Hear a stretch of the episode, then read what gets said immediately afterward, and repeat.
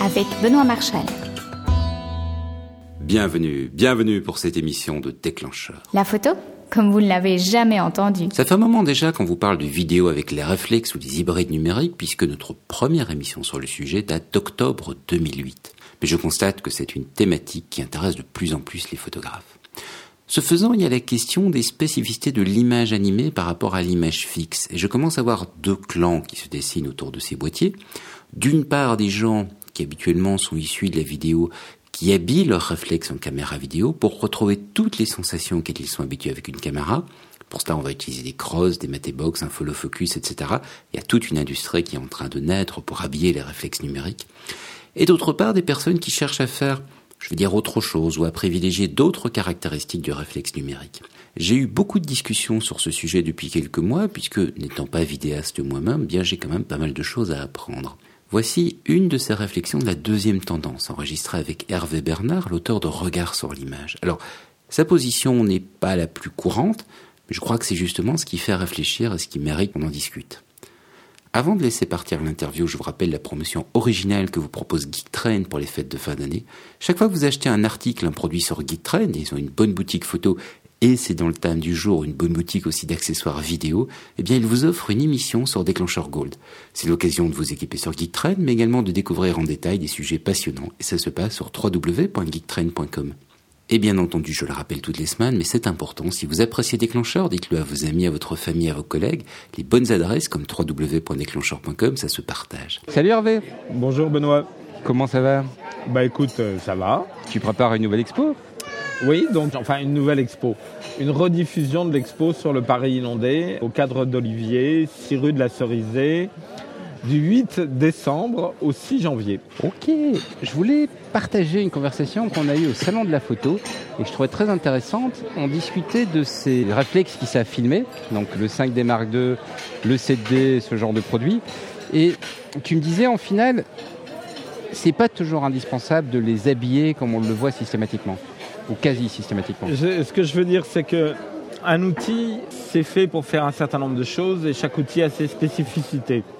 Vouloir transformer un réflexe numérique en une caméra cinéma, ça me paraît complètement aberrant. L'intérêt d'un réflexe numérique, c'est d'avoir qui fait de la vidéo, c'est d'avoir un objet léger, maniable, que l'on a avec soi.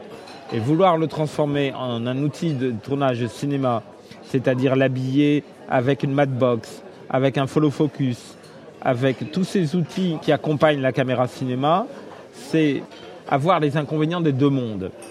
On a un réflexe numérique avec les inconvénients du réflexe numérique, notamment au niveau de l'enregistrement de certains mouvements. Une verticale, quand elle est enregistrée en vidéo, au lieu d'apparaître verticale, apparaît en oblique.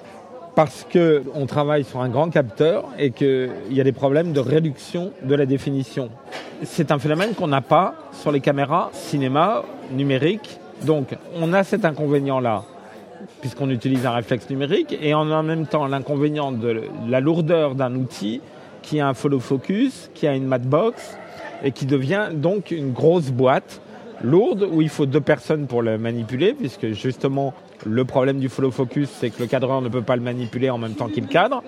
Et donc on remonte l'usine cinéma. C'est la tendance naturelle de l'être humain. On découvre quelque chose de nouveau. On se dit, tiens, ça a des qualités supplémentaires en, matière de gestion de bruit, en matière de prise de vue en basse luminosité, en matière d'accès à des optiques interchangeables, en matière de contrôle de la profondeur de champ. Mais je veux quand même rester par ailleurs dans mes habitudes. Oui, c'est une réaction naturelle. Alors, il y a deux choses. Ça a euh, des qualités en matière de gestion de bruit, oui, par rapport à une caméra DV grand public. C'est pas aussi certain par rapport à une caméra comme la Genesis ou par rapport à des caméras haut de gamme comme les caméras Sony professionnelles, Cinealta ou euh, F35 ou des choses comme ça. Or, le problème, c'est que quand on met un follow focus et une box, entre guillemets, on a dans les mains une caméra qui a le même encombrement à quelques pouillèmes près qu'une Genesis ou qu'une F35 de Sony. Mais on l'a payé moins cher. Alors ça, c'est autre chose. Mais on a les inconvénients des deux mondes. Mhm. Moi, là, je me positionne au niveau de l'ergonomie et de l'utilisation.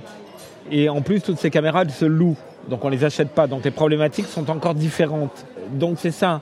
Un outil à ses spécificités. L'intérêt pour moi d'un 5D ou d'un Panasonic qui fait de la vidéo, comme le GH2, c'est que ce sont des outils petits qu'on a à portée de la main, qu'on a en permanence avec soi et qui permettent à la fois d'être dans le registre photographique et à la fois d'être dans le registre image animée.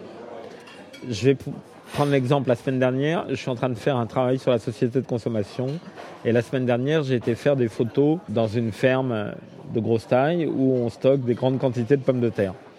Et j'ai fait des photos sur le système de triage. Et ce qui m'intéressait c'était non seulement de faire des photos, mais de faire du time-lapse et de faire de l'enregistrement vidéo. Avec un seul outil, je pouvais travailler sur les trois champs. Et après, quand je rentre chez moi, travailler sur le sujet en fonction des idées que j'ai et de les appliquer différemment au fur et à mesure de mon montage. Donc c'est ça pour moi l'intérêt de cet outil. C'est que j'arrive pas chez un agriculteur avec une caméra HD, un appareil photo, un système complexe pour faire du time-lapse, ou après je me tape un montage que je démonte pour faire du time-lapse. Compte tenu du fait que j'arrive chez quelqu'un qui accepte d'interrompre sa production pour me consacrer un peu de temps, ça me permet d'être efficace rapidement. Et moi, je ne me ferme aucune porte. Parce que si j'arrive qu'avec une caméra vidéo, après je dis, ah mince, je veux faire du timelapse. Ah oui, mais c'est vachement galère. Alors que là, je fais ma séquence de timelapse pendant 5 minutes, je fais mes 3 minutes de vidéo et j'utilise en fonction de mes besoins au moment du montage. C'est d'avoir un outil qui va me permettre la plus grande liberté possible dans ma création. On dit beaucoup comme outil de reportage, ils sont pas si efficaces que ça à cause de l'absence d'autofocus, d'une mauvaise gestion du son, etc. Alors, L'absence d'autofocus, ça dépend des sujets. Il y a des sujets où c'est un problème, il y a des sujets où c'est pas un problème. D'autre part, sur le 5D, l'autofocus, il fonctionne. Alors, ça dépend aussi quelle focale tu utilises. Mais justement, quand je parle d'utilisation spécifique, le 5D, je ne vais pas l'utiliser avec un 400 mm en vidéo, je vais l'utiliser avec une focale relativement large pour ne pas justement me planter sur ces questions de mise au point. Il ne faut pas dire simplement je prends un 5D. Je prends un 5D, mais j'ai la contrainte d'une mise au point très délicate, donc je vais travailler un peu plus sur mon hyperfocal et donc je vais utiliser une optique avec un champ relativement large pour avoir une profondeur de champ qui va me permettre de compenser ce truc-là. Voir un visage sur un fond flou, ça donne de la profondeur à l'image. C'est une forme de profondeur. Mais utiliser un grand angle et filmer cette même personne en gros plan sur un fond net avec des fuyantes importantes, c'est aussi une manière de détacher la personne. C'est une méthode que beaucoup de gens dans le cinéma n'aiment pas, mais ça existe aussi. Donc là aussi, il y a des questions d'habitude. Parce que tout le monde te parle de la liberté. Ok, ils apportent une certaine liberté, mais ils oublient tous de parler des contraintes. Et toute liberté est compensée par une contrainte. Donc, quand tu gagnes du contrôle dans la profondeur de champ, tu vas perdre ailleurs. C'est que, c'est-à-dire, tu vas devoir faire une mise au point beaucoup plus précise. Tu vas devoir faire attention à ne pas utiliser des longues focales parce que justement, tu auras le bout du nez de la personne qui va être net et ses yeux qui vont être flous, sauf à vouloir faire un effet. Vraiment, ça demande autant que les autres outils de réfléchir à la manière dont on va l'utiliser. C'est un autre compromis. Pour le dire autrement, moi je dis toujours que les boîtiers sont toujours des compromis. Et ce qu'on est en train de faire simplement, c'est de changer de compromis. Et tu as toujours quel que soit l'outil, des plus et des moins. Alors à partir d'un moment, tu dis les plus pour moi sont suffisants pour que j'opte pour cet outil, ou les moins sont trop importants pour que j'opte pour cet outil. Mais euh, il ne faut surtout pas tomber dans le discours des constructeurs qui consiste à croire qu'une machine, quelle qu'elle soit, et pas seulement dans le monde de la photo et de la vidéo, va résoudre tous nos problèmes.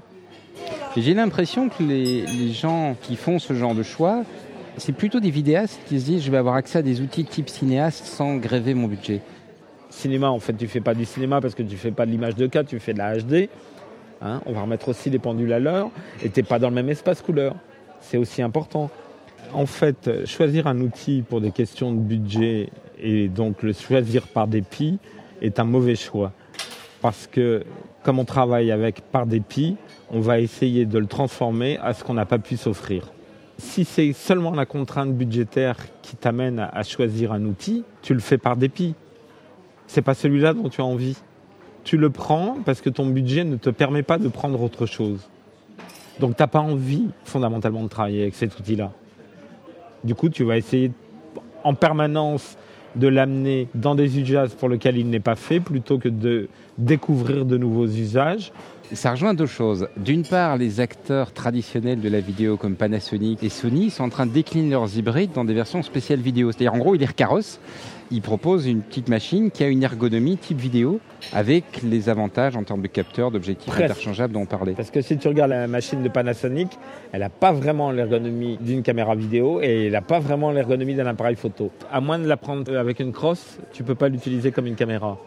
Et sa conception de gros blocs en fait un outil qui est encore moins pratique qu'un Hasselblad pour la photo. Mhm. Donc, à mon avis, la problématique que, que l'on va devoir traverser, c'est de repenser l'ergonomie de ces outils pour qu'ils puissent soit trouver de nouvelles méthodes de tournage, soit trouver des solutions qui permettent de faire un cadrage photo et un cadrage vidéo. Et c'est là où il y a des choses qui ne sont pas explorées. Mhm. La question, c'est toujours cette question du manichéisme. Et dans la société occidentale, on a envie qu'il y ait du blanc et du noir.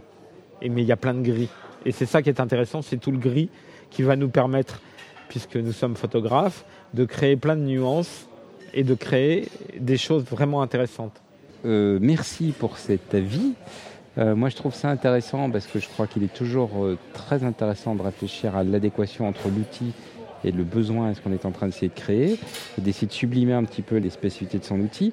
De rien, Benoît. Salut. Donc, on rappelle, Hervé, tu as une exposition en cours et tu as toujours le livre Regard sur l'image. Voilà, à bientôt. Et bonne fête de fin d'année. Merci, toi aussi. Il me reste à vous remercier de votre écoute. Pour ne rater aucune émission de Déclencheur, je vous invite à vous abonner. L'abonnement à Déclencheur est complètement gratuit. Il s'agit simplement de vous tenir informé de la sortie des nouvelles émissions. Nous supportons de nombreuses méthodes d'abonnement, y compris iTunes, qui sont toutes les plus pratiques, RSS, donc Google Reader, NetVibes et compagnie, Twitter, Facebook, sans oublier l'email. Tous les renseignements pour vous abonner sont sur www.déclencheur.com. À bientôt.